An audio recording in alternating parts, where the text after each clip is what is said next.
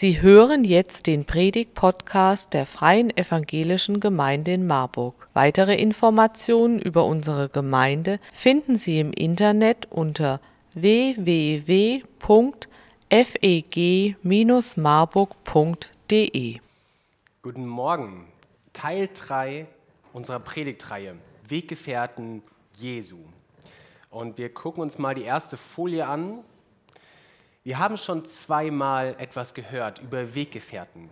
Das erste Mal haben wir Nikodemus kennengelernt. Habe ich hier vorne gestanden, habe mit mir selbst gesprochen und wir haben festgestellt, wie Nikodemus von einem Suchenden zu einem Glaubenden geworden ist. Und dann saß ich mit Karin Mende hier vorne als meine Maria und wir haben gesehen, wie die Maria, die Mutter von Jesus, ja vom ersten Augenblick bis zum letzten Augenblick mit Jesus unterwegs war. Und heute kommt eine dritte, ich finde unfassbar spannende Person, Jakobus. Und ihr dürft gespannt darauf sein, was Jakobus auf seinem Weg mit Jesus erlebt. In dieser Predigtreihe Weggefährten Jesu geht es mir darum, dass wir wahrnehmen, wie bunt, wie vielfältig, wie unterschiedlich schon damals die Weggefährten von Jesu waren. Sie lernen alle den gleichen Jesus kennen, aber auf eine ganz unterschiedliche Art und Weise. Und ich wünsche mir, dass wir von jedem von denen uns etwas mitnehmen können, ganz persönlich etwas davon lernen können, wie die Menschen mit Jesus unterwegs waren. Und ich sage zum dritten Mal, dass es auch eine gewisse Herausforderung ist, weil anders als das sonst bei Predigten oft gemacht wird, haben wir nicht nur ein einziges Kapitel, einen einzigen Vers, über das gepredigt wird, sondern wir versuchen vom ersten Mal, wo die Person in der Bibel erwähnt wird, bis zum letzten Mal, wo sie in der Bibel erwähnt wird, diesen ganzen Weg nachzuzeichnen. Und die Herausforderung ist, dass wir manchmal so Brücken schlagen müssen zwischen diesen einzelnen Stationen, wo etwas berichtet wird. Aber damit es euch leicht fällt, das nachzuvollziehen, ihr auch gut nachvollziehen könnt, was ist eigentlich das, was in der Bibel steht, werdet ihr auch heute viel Text an der Leinwand sehen, um zu sehen, das ist das, was im Wort Gottes steht. Und jetzt darf ich meinen Jakobus nach vorne bitten. Schön, dass du da bist. Setz dich doch gerne nach hier. Ich freue mich auch sehr, hier sein zu dürfen. Wir freuen uns auch, Jakobus. Hast du Lust, dich einmal kurz vorzustellen? Weil ich glaube, manche von denen, die hier sitzen, kennen dich noch gar nicht. Ja, ich bin Jakobus und von Beruf Fischer. Erst von echten Fischen und dann von Menschen, wie Jesus sagen würde. Mein Vater ist Zebedäus und mein Bruder Johannes.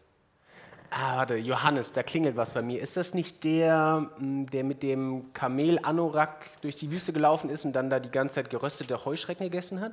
Nein, äh, das ist der nicht. Ähm, mein Bruder ist äh, der Johannes, der auch das Evangelium geschrieben hat und noch so manches anderes. Ach so, ja, gar nicht so leicht zusammenzuhalten. Jakobus, mein Zwillingsbruder, der nennt mich gerne Borscht. Ähm, meine Frau, wenn ich nicht gerade was falsch gemacht habe, nennt mich Schatz. Aber ich habe gelesen, Jesus nennt dich und deinen Bruder Johannes Boanerges. Ja, klingt cool, oder? Ja, ich finde tatsächlich eher, dass es so ein bisschen furchteinflößend klingt. Boanerges bedeutet Söhne des Donners. Ich denke, Jesus hat uns so genannt, wegen unserer sanftmütigen Art. Die euch dann wahrscheinlich auch dazu gebracht hat, dass ihr einmal, war es nicht eine Stadt in Samarien, mit Feuer vom Himmel begraben wolltet, weil sie Jesus keine Herberge geben wollten? Ja, das wäre bestimmt richtig krass geworden, oder? Ja gut, es war vielleicht nicht unser schlauster Einfall, den wir hatten, aber das hat uns dann Jesus auch deutlich klar gemacht und seitdem hat sich der Name auch in unseren Köpfen eingebrannt. Jakobus, Jesus hat hier auch eine Menge Zeit, dich kennenzulernen. Und ich glaube, du bist einer der ersten Jünger, die Jesus berufen hat. Ja, nur leider zwei Minuten später als Petrus und Andreas. Mhm. Hätte Jesus nicht zuerst zu uns kommen können? So, so ein kleines Detail, wir hätten uns das Boot nur 20 Meter weiter rechts festmachen müssen und dann wären wir die allerersten gewesen. Ja, interessante Perspektive, Jakobus, so habe ich noch nie darüber nachgedacht. Aber ich lese mal aus dem Markus-Evangelium von deiner Berufungsgeschichte. Da steht, Als er aber am Galiläischen Meer entlang ging, ich glaube, das ist das gleiche wie der See Genezareth, sah er Simon und Andreas, Simons Bruder, wie sie ihre Netze ins Meer warfen, denn sie waren Fischer. Und Jesus sprach zu ihnen, kommt, folgt mir nach, ich will euch zu Menschenfischern machen. Und sogleich verließen sie ihre Netze und folgten ihm nach. Als er ein wenig weiter ging, sah er Jakobus, den Sohn des Zebedäus, und Johannes, seinen Bruder, wie sie im Boot die Netze flickten. Und sogleich rief er sie, und sie ließen ihren Vater Zebedäus im Boot mit den Tagelöhnern und gingen fort, ihm nach. Ja, ich kann mich noch erinnern, als wäre es gestern gewesen. Hätte ich gewusst, was das für mein Leben bedeutet, Jesus nachzufolgen, hätte ich wahrscheinlich einen Moment länger nachgedacht. Ja, es hört sich für mich auch so an, wenn ich das lese, dass ihr eine ganze Menge zurückgelassen habt. Ja, wir haben so ziemlich alles zurückgelassen.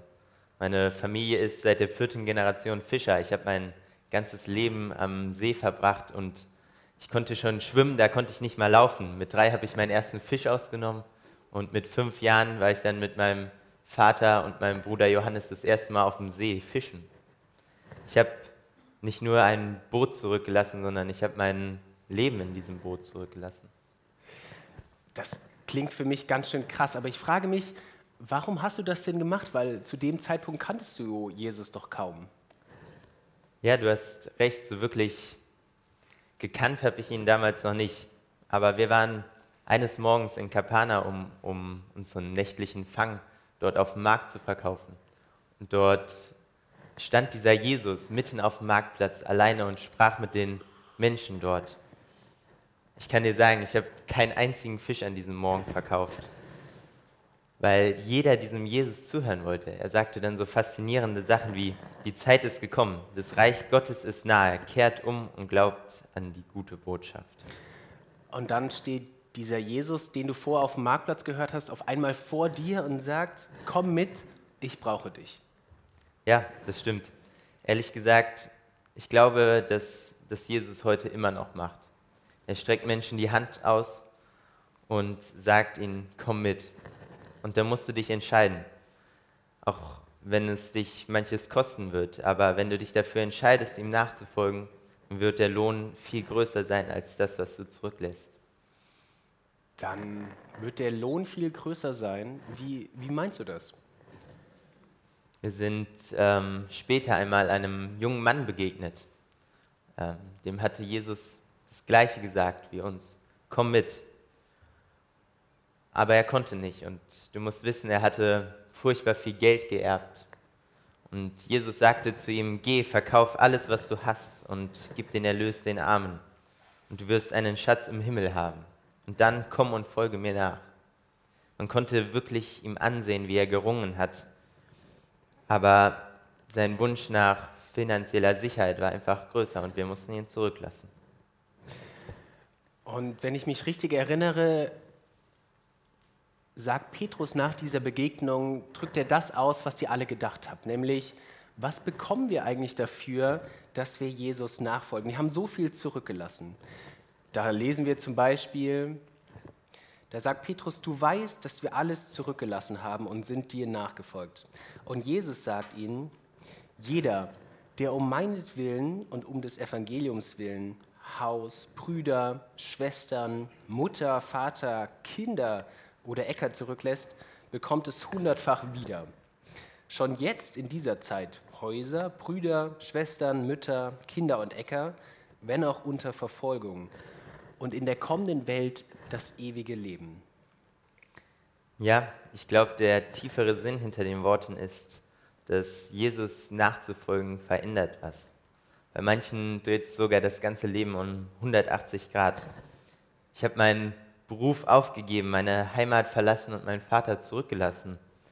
Doch das, was ich bei Jesus finde, ist noch viel größer. Er schenkt mir eine neue Berufung, eine neue Familie im Glauben und eine Heimat. Und das jetzt hier schon auf der Erde, trotz Verfolgung, die wir erleiden müssen. Und ganz am Ende wartet doch der größte Lohn auf uns. Ein ewiges Leben ganz nah bei Gott. Das ist spannend. Jakobus zu dieser Zeit, wo das passiert, da bist du ja nicht der einzige Jünger, sondern es gibt einen Kreis von Jüngern. Zwölf Männer, die Jesus berufen hat. Und wenn ich mir das so anschaue, dann seid ihr wirklich ein vollkommen, vielleicht sogar verrückter Kreis. Ja, da gibt es vier Fischer, so jemand wie du. Und dann gibt es einen verhassten Zolleintreiber.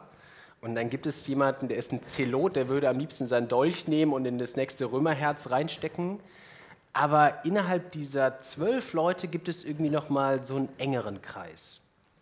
Ja, das stimmt. Jesus hat oft nur mich, Johannes und Petrus zu besonderen Dingen mitgenommen. Und weißt du auch, warum er das gemacht hat? Nein, ehrlich gesagt, keine Ahnung. Also meine Vermutung, als Mensch hat Jesus oft die Ruhe und Abgeschiedenheit gesucht. Er liebt es, äh, auf Berge zu gehen. Und ähm, ja, da waren bei, bei dieser Ruhe einfach drei Jünger vermutlich besser als alle. Aber warum er dann ausgerechnet die drei lautesten von uns mitgenommen hat, ist mir auch ein Rätsel. Ja, das, das müssten wir mal fragen, wenn wir ihn dann im Himmel wiedersehen. Ähm, und dann wart ihr alleine unterwegs mit ihm. Kannst du mich in so ein paar Momente mit reinnehmen, die ihr da mit ihm persönlich erlebt habt? Ja klar, da fallen mir direkt zwei Momente ein. Hm, bist du Vater? Ja, ich habe eine kleine Tochter, die ist jetzt wahrscheinlich irgendwo da unten im Kindergottesdienst und einen Sohn, der heißt Benjamin. Ja, dann wirst du den Mann aus der ersten Geschichte bestimmt gut verstehen können. Da kam eines Morgens ein frommer Mann zu uns, ein Vorsteher der örtlichen Synagoge, und warf sich vor Jesus zu Füßen und weinte. Dann umklammerte er Jesus Füße, ohne ihn anzublicken, und sagte, meine Tochter liegt im Sterben, komm und leg die Hände auf, damit sie wieder gesund wird und am Leben bleibt. Das hört sich ziemlich furchtbar an. Ja, wir sind dann auch sofort aufgebrochen, doch bei den vielen Leuten, die Jesus sehen wollten, war ein Durchkommen kaum möglich. Als wir dann in die Straße kamen, wo der Mann wohnte, kamen schon die Verwandten von ihm entgegen und sagten, ihr kommt zu spät, die kleine Talita ist schon tot. Du hättest den Schrei von dem Mann hören sollen. Das heißt, ihr seid zu spät gekommen? Ja, das dachten wir zuerst auch. Aber Jesus beruhigte den Vater, warf alle Leute bis auf uns aus dem Haus. Sie haben ihn dann ausgelacht, als er sagte, das Mädchen sei nicht tot. Er nahm dann ihre Hand und sagte, steh auf. Und das Mädchen stand auf und fiel ihrem vollkommen verstörten, aber überglücklichen Vater in die Arme. Hört sich für mich nach einem ganz gelungenen Wunder an. Ja, so kann man das sagen. Und dann noch eine andere Geschichte. Ganz anders, aber super faszinierend. Jesus liebte es, wie gesagt, auf Berge zu gehen. Ständig wollte er irgendwo hinauf und wir hinterher. Und als wir dort oben angekommen waren, wurde es auf einmal unfassbar hell. Jesus hatte, wie wir auch immer, die normalen braunen Kleider an, aber als wir wieder hinsahen, sah er aus wie ein Engel. Und nach sechs Tagen nahm Jesus mit sich Petrus, Jakobus und Johannes und führte sie einen hohen Berg, nur sie allein. Und er wurde vor ihnen verklärt. Und seine Kleider wurden hell und weiß, wie sie kein Bleicher auf Erden so weiß machen kann. Und Jesus bleibt da nicht allein. Nein, auf einmal standen Elia und Mose bei ihm und redeten mit ihm. Und wenn ich mich recht erinnere an meine Vorlesung im Alten Testament, dann sind Mose und Elia jetzt nicht einfach zum Kaffeeklatsch da, sondern sie sind da, weil sie auch für etwas stehen. Mose steht für diesen alten Bund, den alten Bund, den Gott mit Israel geschlossen hat. Und Elia steht quasi für die Erneuerung, die jetzt, die jetzt beginnt mit Jesus. Ja, das stimmt. Mit Jesus wird jetzt der neue Bund aufgerichtet. Und dann kam eine Stimme vom Himmel, die sagte, dies ist mein geliebter Sohn, auf ihn sollt ihr hören. Nach diesem Erlebnis der sogenannten Verklärung steigt ihr wieder vom Berg runter, eure Wanderung ist vorbei. Aber dann kommt es zu einem Gespräch zwischen, ich glaube, nur dir und Johannes und Jesus. Ich lese mal. Da steht, Jakobus und Johannes, die Söhne des Zebedeus, traten an Jesus heran und sagten, Meister, wir möchten, dass du uns eine Bitte erfüllst. Was wollt ihr? fragte er. Was soll ich für euch tun? Sie antworteten, wir möchten, dass du uns in deine Herrlichkeit neben dir sitzen lässt, den einen an deiner rechten Seite und den anderen an deiner linken Seite. Ja, das haben wir gesagt. Aber damals sind wir auch noch davon ausgegangen, dass Jesus nach Jerusalem geht, sich auf den Thron setzt und die Römer aus dem Land vertreibt. Und stattdessen ist er nach Jerusalem gegangen und hat sich von den Römern brutal hinrichten lassen. Ja, das war uns aber da noch nicht klar. Jesus hat dann zu uns gesagt, ihr wisst nicht, was ihr da bittet. Könnt ihr den bitteren Kelch trinken, den ich trinken werde, um die Taufe zu empfangen, mit der ich getauft werden muss? Ich glaube, ihr habt Jesus gesagt, dass ihr es könnt, richtig? Ja, wir haben das gesagt, aber im Rückblick habe ich natürlich verstanden, dass wir das nicht können. In seiner Taufe hat Jesus sich, obwohl er auch ganz Gott war, mit dem Menschen verbunden. Und in seinem Tod traf ihn das Gericht über die Sünde, dass er wie einen bitteren Kelch austrinken musste. Wir haben natürlich auch in der Nachfolge gelitten, aber das ist natürlich was ganz anderes. Und eure Frage an Jesus, die kommt, wenn ich das richtig lese, jetzt auch nicht so gut an bei den anderen Jüngern. Nein, gar nicht. Vermutlich dachten sie, dass wir ihnen was wegschnappen wollten. Jesus hat dann aber deutliche Worte gefunden. Macht es anders als die Herrscher der Welt. Sucht nicht nach Macht, die ihr ausüben könnt, sondern dient einander. Wenn ich mir das so anhöre, glaube ich, ist das ja was, was für uns als Gemeinde, weil wir sind ja auch Nachfolger Jesu, irgendwie immer noch genauso gilt. Auch bei uns geht es manchmal um Macht oder wer ist der Erste oder welche Aufgabe ist besonders wichtig. Aber ich glaube, Jesus sagt uns ja das Gleiche. Er sagt, voreinander geht es darum, dass ihr euch besonders klein machen müsst, anstatt besonders groß zu sein. Jakobus, ich möchte gerne zu deinem letzten Wegpunkt mit Jesus kommen. Wieder ist Jesus mit dir, Johannes und Petrus ganz allein. Diesmal nicht auf einem hohen Berg, sondern eher so in der Ruhe eines Gartens. Ja, mir fällt es schwer darüber zu reden, weil wir so versagt haben an Jesus. Jesus nahm uns drei mit in den Garten und wir sind dann etwas tiefer in den Garten gelaufen. Und plötzlich fing er an zu weinen. Kannst du dir das vorstellen? Wenn der Anführer der ganzen Gruppe, vor, der vor jedem Konflikt ähm, gestanden hat und der plötzlich einfach vor dir zu Boden fällt und weint. Ja, das hört sich irgendwie schwer vorstellbar an. Und Jesus, wenn ich das richtig lese, lässt euch dann teilhaben an den tiefsten Gedanken. Er lässt euch quasi in sein Herz schauen. Er sagt zu euch, meine Seele ist zu Tode betrübt. Bleibt hier und wacht mit mir. Ja, wir haben ihn im Stich gelassen. Das Einzige, worum er uns gebeten hat, ist, dass wir wach bleiben. Doch wir konnten es nicht. Nach der Anstrengung der letzten Tage fielen uns immer wieder die Augen zu. Aber ich denke, das kann doch mal passieren, oder? Aber nicht dreimal. Wir sind dreimal eingeschlafen und Jesus hat uns dreimal gebeten, mit ihm wach zu bleiben. Oh, das wusste ich nicht. Und dann kam auch schon Judas mit den Römern, die Jesus gefangen genommen haben. Ach, der kam da, Judas. Das ist spannend. Den habe ich nämlich für nächste Woche eingeladen. Der sitzt dann vielleicht auch da. Was? Diesen Verräter? Den hast du eingeladen? Es wäre für ihn am besten gewesen, wenn er unter dem Feuer vom Himmel begraben worden wäre. Ja, ich gehe mal einen kleinen Schritt besser weiter. Für Jesus beginnt nun der Weg bis ans Kreuz. Doch auf diesem letzten Wegabschnitt bist du dann schon auch nicht mehr dabei. Wenn ich das richtig lese, ist keiner der Jünger mehr dabei. Als Jesus am Kreuz stirbt, ist er ganz allein. Ja, du hast recht. Da sind wir schon geflohen vor lauter Angst. Dabei hatten wir ihm versprochen, immer bei ihm zu bleiben. Erst schlafen wir ständig ein, während Jesus seine schlimmste Stunde erlebt und dann laufen wir wie Kinder und Frauen einfach weg, wenn es ernst wird.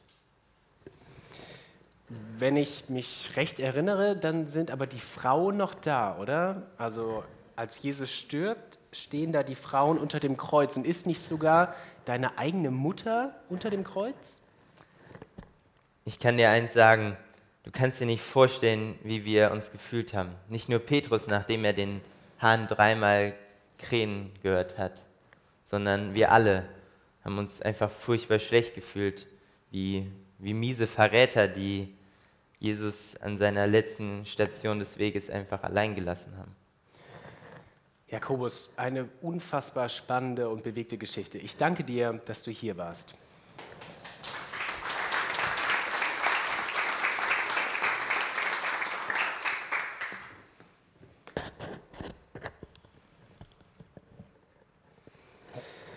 Was für eine spannende Geschichte von diesem Jakobus, der vom einfachen Fischer zum Märtyrer wird.